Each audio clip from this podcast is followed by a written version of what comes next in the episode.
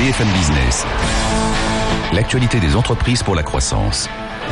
Le défi ETI. Fabrice Lundi. Bonjour à tous, c'est la suite de la deuxième saison du défi ETI. Faisons grossir les PME. Écoutons ce que les ETI ont à nous dire. hein. Il faut miser sur elles. Elles ont tant de choses à nous apporter justement. À faute de quoi l'économie française pourrait ne pas redémarrer? Alors est-ce que vous êtes prêts? C'est parti pour le défi ETI.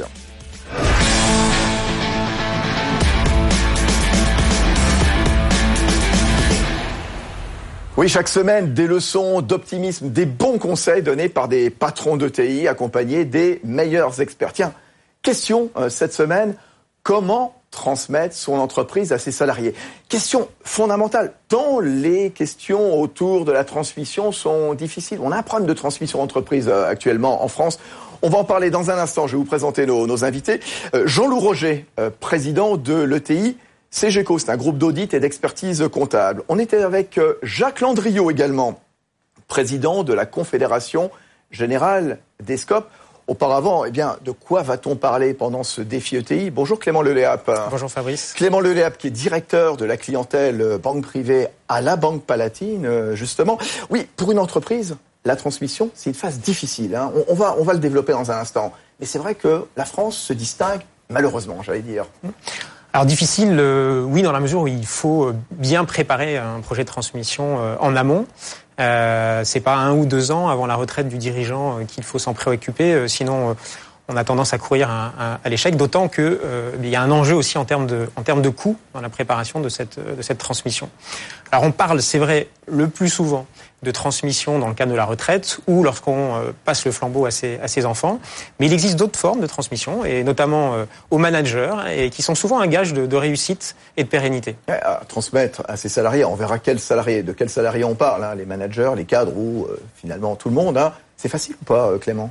Alors c'est ni facile, euh, ni, euh, ni difficile, mais euh, une fois que le dirigeant a, décidé d'aller dans cette voie, il faut qu'il prépare son, son projet à l'avance. C'est en quelque sorte la rencontre entre bien une volonté, celle du dirigeant, et puis euh, le projet, la vision des, des, des, des managers. et, ça, Euh, et au, fi- et au final, ça fait des entreprises solides ou pas? Une entreprise reprise par ses salariés? Ah oui, indéniablement. Ah. Euh, il y a d'ailleurs une étude de la BPI qui démontre qu'après 5 ans, 75% des entreprises ont assuré leur pérennité quand elles ont été transférées à des, à des managers, contre 63 dans le cas d'une transmission familiale et 60% euh, à destination d'un tiers. Voilà, le décor, il est planté grâce à Clément Leléap qu'on va retrouver dans un instant de la, la Banque Palatine. On sera avec Jacques Landriot. Et puis Jean-Loup Roger à la tête de CGECO. Qu'est-ce que c'est CGECO Portrait de CGECO signé Erwan Maurice. Le Puy-en-Velay, c'est aussi une terre de rugby avec son célèbre COP et l'esprit d'équipe et religion, mais pas que sur le terrain, dans les entreprises aussi, et depuis plus de 40 ans chez CGECO, où s'organisent parfois des matchs. C'est un bon moyen de renforcer l'esprit de solidarité entre les salariés de cette entreprise en plein développement, et dont la devise se résume ainsi, grandir et faire grandir. Et effectivement, CGECO, ce sont déjà 700 personnes spécialisées dans le conseil et la gestion d'entreprise au cœur de la vallée. Les CGEColiens, comme ils aiment s'appeler ici en Auvergne, sont guidés par leur capitaine d'équipe, Jean-Louis Roger, qui veut faire de cette boîte d'experts comptables un spécialiste de la gestion d'entreprise. CGECO propose aujourd'hui des services dans le conseil, l'audit, le droit et le rapprochement de sociétés. Avec des clients dans toute la France, l'entreprise veut désormais aller plus loin et prépare donc son nouveau plan, se déployer à l'international afin d'accompagner l'implantation d'entreprises étrangères en France. CGECO veut donc transformer l'essai en partant à la conquête de nouveaux marchés et en diversifiant ses activités, même désintéressées, ce que CGECO fait déjà à travers sa fondation qui soutient l'insertion professionnelle de jeunes en difficulté. Jean-Loup Roger, Jean-Loup Roger qui est avec nous donc euh, à la tête de CGECO. Ça fait partie des, des services que vous présentez, que vous proposez donc à, à vos clients donc puisque vous êtes un, un groupe d'audit d'expertise comptable, la transmission salariée. Oui, parce qu'on est aussi un groupe de conseil et la transmission en général est, une application forte de l'entreprise. Et aux salariés, comme vous l'avez dit, c'est souvent un gage de réussite. Et puis ça correspond également à nos valeurs du faire grandir. Et souvent, bah, de pouvoir accompagner un salarié qui reprend une entreprise, c'est le permettre euh, lui aussi de grandir et de donner un peu plus de sens à, son ambition personnelle, de faire grandir également l'entreprise qu'il a lui-même fait grandir, et puis les gens qui travaillent avec lui. Pourquoi une entreprise, à un moment, elle dit, je vais, un chef d'entreprise, je vais transmettre à mes salariés? Alors je pense qu'il y a longtemps eu des mauvaises raisons. C'est-à-dire qu'il y avait euh, des raisons du fait que de se dire ben, je vais continuer à poursuivre mon œuvre au travers de quelqu'un que j'ai maîtrisé à un moment. Et puis aujourd'hui, il y a des vraies raisons qui sont des raisons de modèle économique.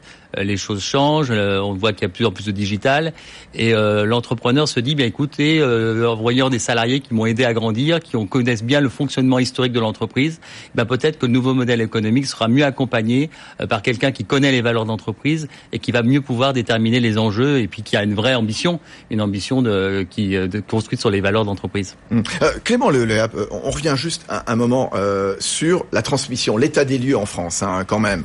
Je disais, c'est une phase critique. Je vais donner des chiffres. Dans les dix ans qui viennent, 600 000 entreprises sont concernées, 600 000 entreprises concernées par la transmission en entreprise. Et en France, le taux de transmission, c'est pas l'un des plus hauts d'Europe. Hein.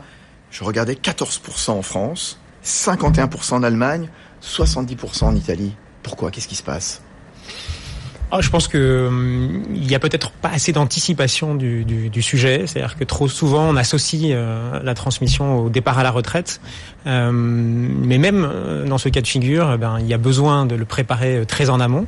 et puis, eh ben, il y a plusieurs formes de, de transmission à, à, ses enfants et selon différentes structures et puis à, à, ses, à ses salariés. Mais dans chaque cas de figure ou à des tiers ou à des tiers bien sûr mais dans chaque cas de figure eh bien euh, ça se prépare en, en amont parce qu'il y a des enjeux très importants bien sûr liés à la structure de l'entreprise mais aussi de coûts. euh, en lien avec la fiscalité de, de, de la transmission et puis euh, des problématiques de, de, financement. Hum. Jacques Landrion, on, reparlera de votre activité euh, spécifique. Vous êtes à la tête des SCOP, hein, les sociétés coopératives et participatives, mais juste sur cette problématique de l'état des lieux en France. Il y a des freins actuels. Pourquoi est-ce que le taux de transmission reste beaucoup plus faible chez nous qu'ailleurs chez nos voisins, à votre avis? Parce que c'est d'abord, je pense, un déficit d'information à la base. J'en suis quasiment convaincu. Deuxièmement, une mauvaise, très mauvaise préparation par la suite de la succession. Hein, vous en parliez tout à l'heure. ça se prépare très mal parce qu'on ne veut pas partir en fait. On veut partir sans partir. Hein, c'est toujours un peu l'élément déterminant. Mais euh, c'est pour ça que nous, dans notre mouvement, on a axé notre plan de développement sur la transmission reprise. Vous vous rendez compte, euh, un chiffre quand même euh, par rapport à ce que vous disiez, il y a à peu près 185 000 entreprises qui peuvent être cédées chaque année.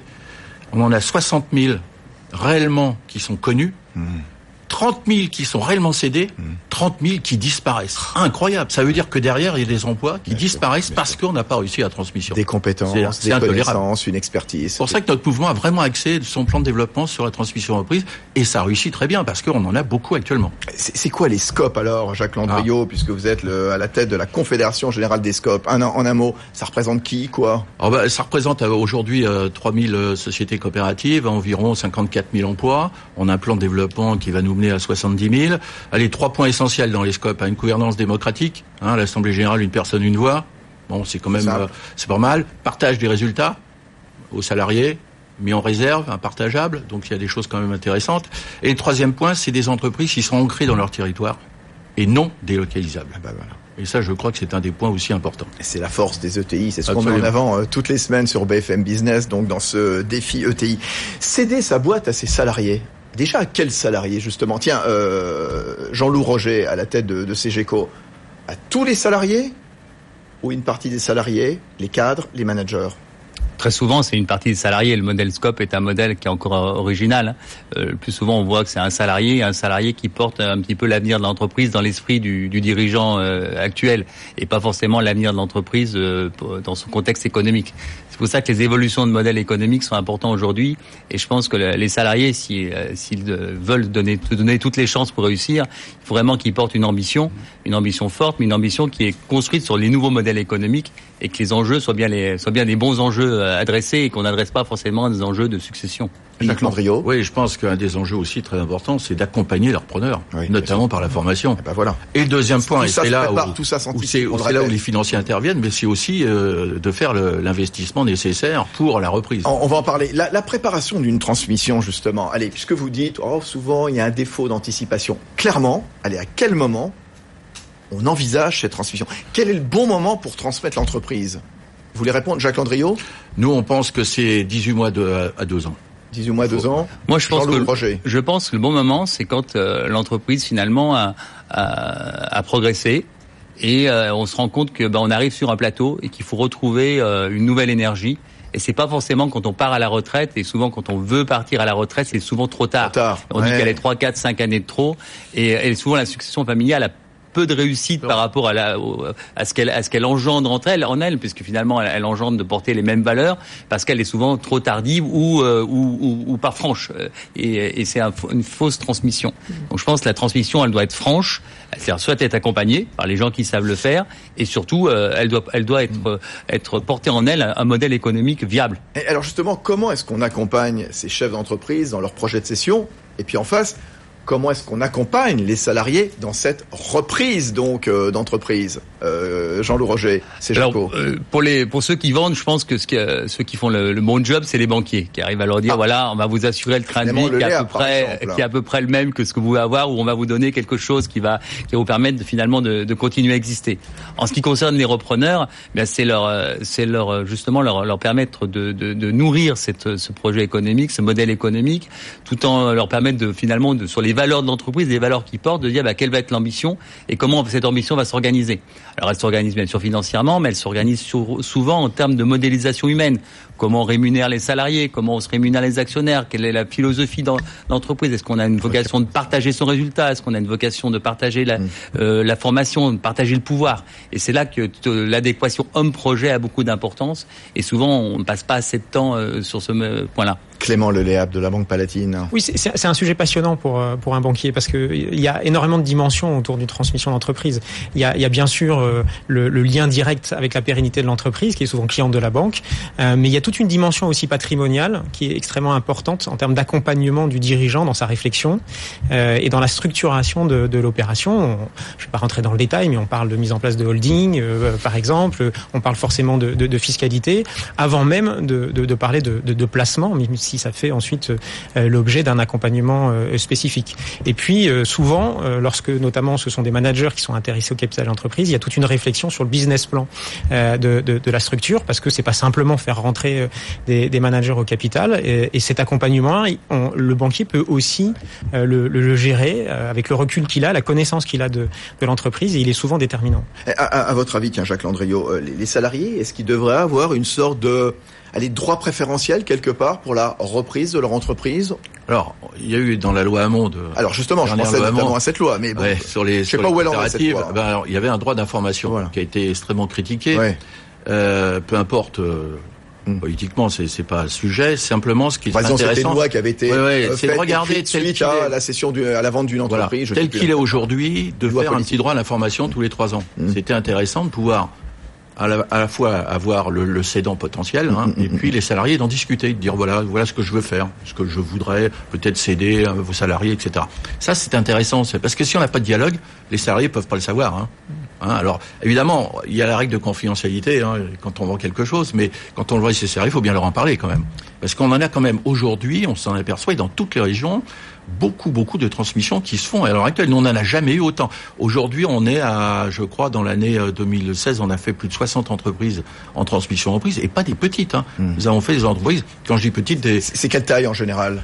Allez, on, on alors, parce la que les- taille moyenne, elle est plutôt entre 10, entre 10 et 50, mais là, actuellement, nous faisons des entreprises de 75, 80 personnes jusqu'à, on a fait une très belle entreprise euh, sur le Havre de 150 personnes. Ça, ça concerne pas les ETI a priori. Euh, le- le- la, la reprise par les salariés, non? Oui, si. Euh, Jean-Loup Roger? Enfin, ça dépend ce qu'on entend comme ETI, mais euh, C'est plutôt de la PME, Ouais, mais c'est de la PME, de la PME. hein, qui peut avoir de l'ambition. Hein. C'est pas- comprends. c'est plus Voilà. que de la PME en, retournement. voilà. Voilà, Voilà. c'est ça. ouais.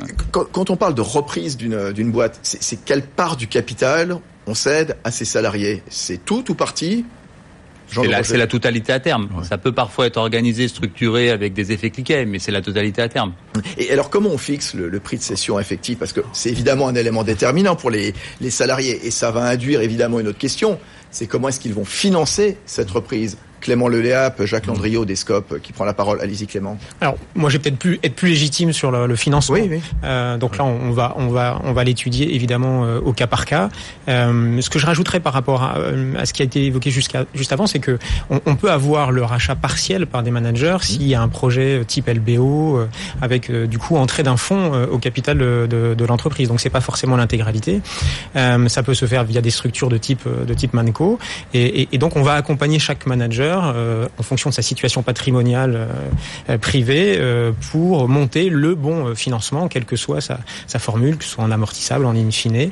Le, le, tout, c'est évidemment de, de, pouvoir permettre un maximum de managers éligibles eh bien, de, de, rentrer au capital. Mais les banques, elles aiment bien ce, ce système ou c'est un risque pour les banques justement de confier les rênes d'une mmh. entreprise aux salariés, aux cadres, aux anciens cadres bah, le, le, la pérennité des entreprises qui sont transmises euh, euh aux, aux, salariés, euh, quand on regarde l'étude de la BPI, euh, démontre qu'à 5 ans, c'est 75% euh, de pérennité, de pérennité et donc su, supérieur à, à d'autres modes de, de, transmission. Donc déjà, pour un donc banquier, c'est déjà un, un, un, bon, un bon sujet. Oui, question que je posais, Jacques Landriot. Donc, comment est-ce qu'on fixe le, le, prix de cession Comment est-ce qu'on finance donc, eh bien, la reprise euh, d'une entreprise par, euh, par ses salariés alors, Il y a deux choses. Est-ce qu'ils ont les moyens de racheter leur boîte, ces salariés Justement, alors c'est pour ça que la loi toujours à Mont a permis d'avoir des scopes d'amorçage. Mmh. C'est-à-dire que les salariés peuvent arriver à prendre le, le contrôle, au moins 51%, au bout de 7 ans. Donc ça, c'est quand même intéressant. Ce qui leur permet de monter au capital au fur et à mesure des années et de faire un petit peu un, un, un, petit filet de, qui permet aux cédants d'avoir quand même, euh, bien sûr, euh, l'argent, mais petit à petit, au fur et à mesure de, de ce qu'ils font. Ou alors, nous, on a des outils financiers dans le mouvement. Hein, on a des fonds d'investissement qui s'appellent Impact Coopératif, qui financent ces reprises. Ouais, c'est vrai qu'il y a des, il y a des et on a des prêts garantis pour ouais. les salariés. La, la, loi également, Jean-Loup Roger, donc tend à favoriser, eh bien aussi ce, ce type de, de, transmission, voire la donation des petites entreprises à, leur, à leurs salariés, et aussi le coup de pouce de la BPI, on en parlait tout à l'heure. Oui, mais enfin, je trouve qu'on la, la, loi, elle est, je pense ça part d'une très bonne intention, mais je ne sais pas si la, les transmissions se font vraiment parce que la loi a apporté quelque chose. On parlait de la loi Hamon. Je pense qu'on informe tous les salariés de manière identique, on apporte la confidentialité et du coup on informe personne et on le fait euh, parfois de manière euh, pas tout à fait ce qui, comme ça devrait être fait. Je crois vraiment ce qui est important, c'est de dire qu'il y a plein d'outils différents pour que la, transmission puisse faire.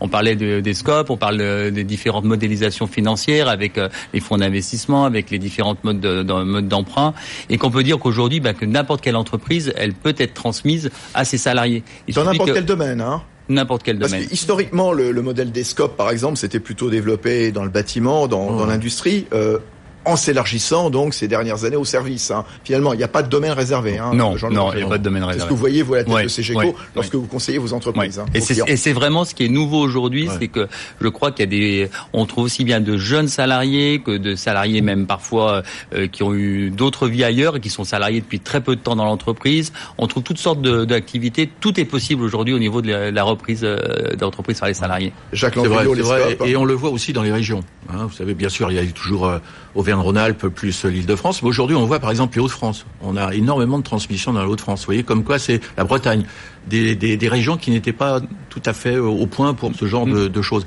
Donc c'est intéressant parce que toutes les régions, ça veut dire peut-être que l'économie aussi, euh, on le sait, va quand même mieux. C'est, Ouais, le fonctionnement au quotidien. Alors euh, voilà, euh, on est salarié, on est cadre, on a repris la boîte, on s'est préparé, euh, bien entendu. Tiens, comment on se forme au management, à la gestion? Bah, il faut des. Enfin, nous personnellement, on a des, des systèmes de master à, à Dauphine, par exemple, hein, que le mouvement a mis en place, plus des formations dans les régions par nos unions régionales, parce que c'est la base du système. Hein, si vous formez pas les gens euh, correctement, à part bien sûr si c'était l'ancien, comme vous le disiez, directeur général, bon, il peut, il connaît bien la, la maison, mais quand c'est un salarié, bah, c'est plus quand même compliqué. Donc, il faut. Et moi, je dis toujours, il faut un leader. Il faut pas qu'il ait. La formation, c'est très important, mais il faut aussi qu'il soit leader, parce que pour entraîner toute une entreprise, il faut le, chercher. Il faut pas se tromper. Et, ouais, et, c'est, et les pas, successions, on, on, se trompe souvent. C'est pas tous les salariés à égalité, non, non, parce que vous disiez tout à l'heure euh, euh, une voix, un salarié, une voix. Non, c'est pas une espèce de, de soviet suprême euh, où les gens. Heureusement d'ailleurs, parce qu'on est des entreprises, il faut faire des résultats. Bah, faut pas voilà, oublier. Hein. C'est pour ça, oui. Oui, il faut qu'il y en ait un qui porte la vision. Hein. Si la vision elle n'est pas voilà, portée, l'entreprise elle, elle, partira au tas. Hein. Et les salariés font de bons patrons? Bah écoutez, a priori oui, hein. a priori oui, parce qu'on a des, des, des, très bons euh, taux euh, de réussite dans les transmissions reprises. Hein, Clément Leléab, la Banque Palatine. Oui, parce que euh, ce sont des salariés qui sont souvent très investis, qui, ouais. qui, qui, ont intégré la culture de la société, qui ont, qui ont une vraie vision euh, de leur marché. Qui savent prendre des risques. Qui savent prendre des risques. Ouais. Et, et c'est ça qui est passionnant parce Ils que sont, boîte. ce sont des histoires euh, de vie et qui sont liées, attachées euh, à, à, à l'entreprise. Et c'est, je pense, un des gages du, du succès. On dit souvent il y a une passion chez les mmh. entrepreneurs, chez les chefs d'entreprise hein, également. Et cette passion, elle ressort également chez ses salariés, chez, chez, chez ses cadres, qui reprennent l'entreprise. Oui, et puis pour, pour rebondir, moi je crois que vraiment les salariés, ce qui est positif, c'est qu'ils respectent le corps social qui existait dans l'entreprise avant. Ils ont participé à la construction de cette entreprise, ils, ils, ils- ils vivent les valeurs et il n'y a pas de rupture. Il y a moins de conflits Oui, il y a moins de conflits. C'est moins- tout le temps des conflits, C'est c'est moins des ruptures schumpeteriennes qu'on peut trouver quand il y a une croissance externe. Voilà, on, on colle un modèle, euh, le modèle du repreneur. Là, il y a vraiment une réflexion sur sur comment faire grandir l'entreprise. Et c'est ça qui est très important. Et je pense que la réussite vient vraiment de là. C'est du respect de du respect du corps social, du respect du modèle économique existant. Comment est-ce qu'ils sont rémunérés donc euh, Bon, ils touchent un salaire et ensuite, euh, qu'est-ce qu'ils font? Jacques Landriot Ouais, ils sont rémunérés comme dans une autre entreprise. Hein. Je crois que c'est- indispensable. Hein. Il faut, il faut avoir les mêmes, mêmes systèmes de rémunération. Alors après, il peut y avoir des, des systèmes après de, de bonus et autres, mais, mais enfin, c'est assez rare dans, dans nos, dans nos, dans d'autres mouvements, hein. dans nos scopes, c'est assez rare. Mais une rémunération correcte, on espère que c'est partout comme ça, parce Oui, que parce- sinon, ça n'a pas de sens. Avant la rémunération, c'est vrai, la la question qu'on se posait tout à l'heure, c'est est-ce que les salariés ont les moyens finalement de financer? Oui. C'est quoi la mise de départ pour reprendre eh bien un morceau de la boîte? Alors vous allez me dire évidemment tout ça est très variable, mais par exemple quand on prend l'exemple des scopes, alors c'est un modèle Allez. très particulier bien sûr que vous dirigez. Moi, je dirais que pour une entreprise, euh, disons de 10 à 50, c'est entre euh, c'est 500 000 euros, euh, un million de- d'euros de, de, de- voilà À pour la reprise. Ouais. À se- Non, non, pour la reprise. Après, euh, Oui, et après ils ça nombre de. Ah ben après, s'ils font des résultats, ils divisent et puis ils se répartissent. Les... Moi, je crois que c'est plus une, une qu'un montant, c'est plus une, une capacité de prouver qu'on met pas que le superflu et qu'on a envie que ce soit un élément important, alors que c'est soit une envie d'une constitution de patrimoine, soit une envie de, partager quelque chose, mais que c'est pas le superflu qu'il y a même une capacité à parfois euh, ben, mettre en gage ben, ce qui est le plus important, qui est son patrimoine personnel, son appartement, et que c'est un vrai projet familial finalement qui a été qui a été construit. Clément Le Léap. Oui, puis c'est très lié à la santé de, de l'entreprise parce que souvent le, le montage est structuré par une remontée de dividendes qui va permettre de, de rembourser la dette que euh, les managers ont contractée pour investir et reprendre l'entreprise. Et là aussi, on n'a pas de moyenne, du dividende moyen, donc euh, ça, dé- ça dépend évidemment des entreprises. Jacques Landriot. Ouais, ça dépend des entreprises. Hein. Ça peut aller euh, dans les scopes, c'est une moyenne à peu près, je dirais, de 5-6 000 euros euh, par an euh, jusqu'à euh, 20 000 euros. Ça dépend des entreprises. Qui- Mais souvent, les, les, les managers qui reprennent l'entreprise acceptent d'être moins bien rémunérés que ce qu'ils pourraient être dans d'autres structures, voire même parfois ce qu'ils étaient rémunérés euh, initialement dans l'entreprise. hein. Euh, ils font souvent pas. Le gage de réussite aussi, c'est de pas faire ça pour avoir une, une, un retour sur investissement immédiat. Donc les dividendes, ils ne les voient pas. Souvent au début, les dividendes, euh, euh, c'est souvent des, des dettes qui sont euh, dettes seniors autour de 7 ans. Euh, les dividendes servent à rembourser la dette. Et après, bah voilà, dans le temps, ça commence à, Ouais. à, à porter ses fruits. Hein. C'est pas une affaire financière au départ. C'est vraiment un projet. de cœur, Voilà, c'est ça. d'investissement. C'est un vrai projet d'entreprise. Ouais, Vraiment. Ouais, Projet personnel, projet d'entreprise. Euh, qu'est-ce qui se passe en cas de départ? Je suis salarié, j'ai repris ma boîte, je suis cadre, j'ai repris ma boîte. Qu'est-ce qui se passe? Je décide de partir. Alors, Clément Leléap. Bah, ça, ça dépend du pacte d'actionnaires qui a été euh, établi euh, au moment de, de, la, de la reprise entre les actionnaires. Euh, évidemment, on préconise que ce soit prévu et que les conditions soient les plus claires possibles. Bah, nous, dans les scopes, si le, le, le président, le PDG s'en va, il y en a un autre qui va arriver, puisqu'ils sont élus par l'ensemble des, des actionnaires, et comme c'est les salariés qui sont actionnaires de l'entreprise, donc on, est, on a toujours quelqu'un qui va reprendre. Donc là-dessus, on n'a pas de souci. Jean Le Roger. Oui, je, crois- je crois. Enfin, c'est vrai que ça peut toujours se, se, se produire, mais, mais euh, c'est rarement le leader qui part. C'est jamais celui qui, euh, rarement celui qui porte la vision. Donc après, c'est comme euh, bah, le départ d'un cadre dans une entreprise. C'est ennuyeux et c'est souvent plus ennuyeux sur le, le- au niveau de sa, de sa posture industrielle que finalement de sa part dans le capital, qui a toujours une solution qui, qui se trouve, sauf si l'entreprise ne fonctionne pas. Mais euh, dès qu'une entreprise fonctionne, toujours une solution sur, la- sur le départ au niveau du capital. Et les suites d'une transmission, vous nous disiez donc il y a l'investissement personnel donc des, salariés, des cadres, leur implication, tout ça sont des éléments essentiels qui font que ces boîtes sont sont pérennes, donc euh, sont plus performantes que les autres. Jacques Landriot. Ah oui, c'est clair. Aujourd'hui, c'est clair. Dans les transmissions reprises, elles sont beaucoup plus pérennes, elles réussissent euh, très bien. Et je crois parce que c'est, comme vous le disiez, ces valeurs un peu de solidarité, de confiance, de d'entraînement de l'ensemble des salariés, c'est très fort dans, dans les sociétés reprises, enfin en transmission comme ça, parce qu'ils ont envie que ça réussisse.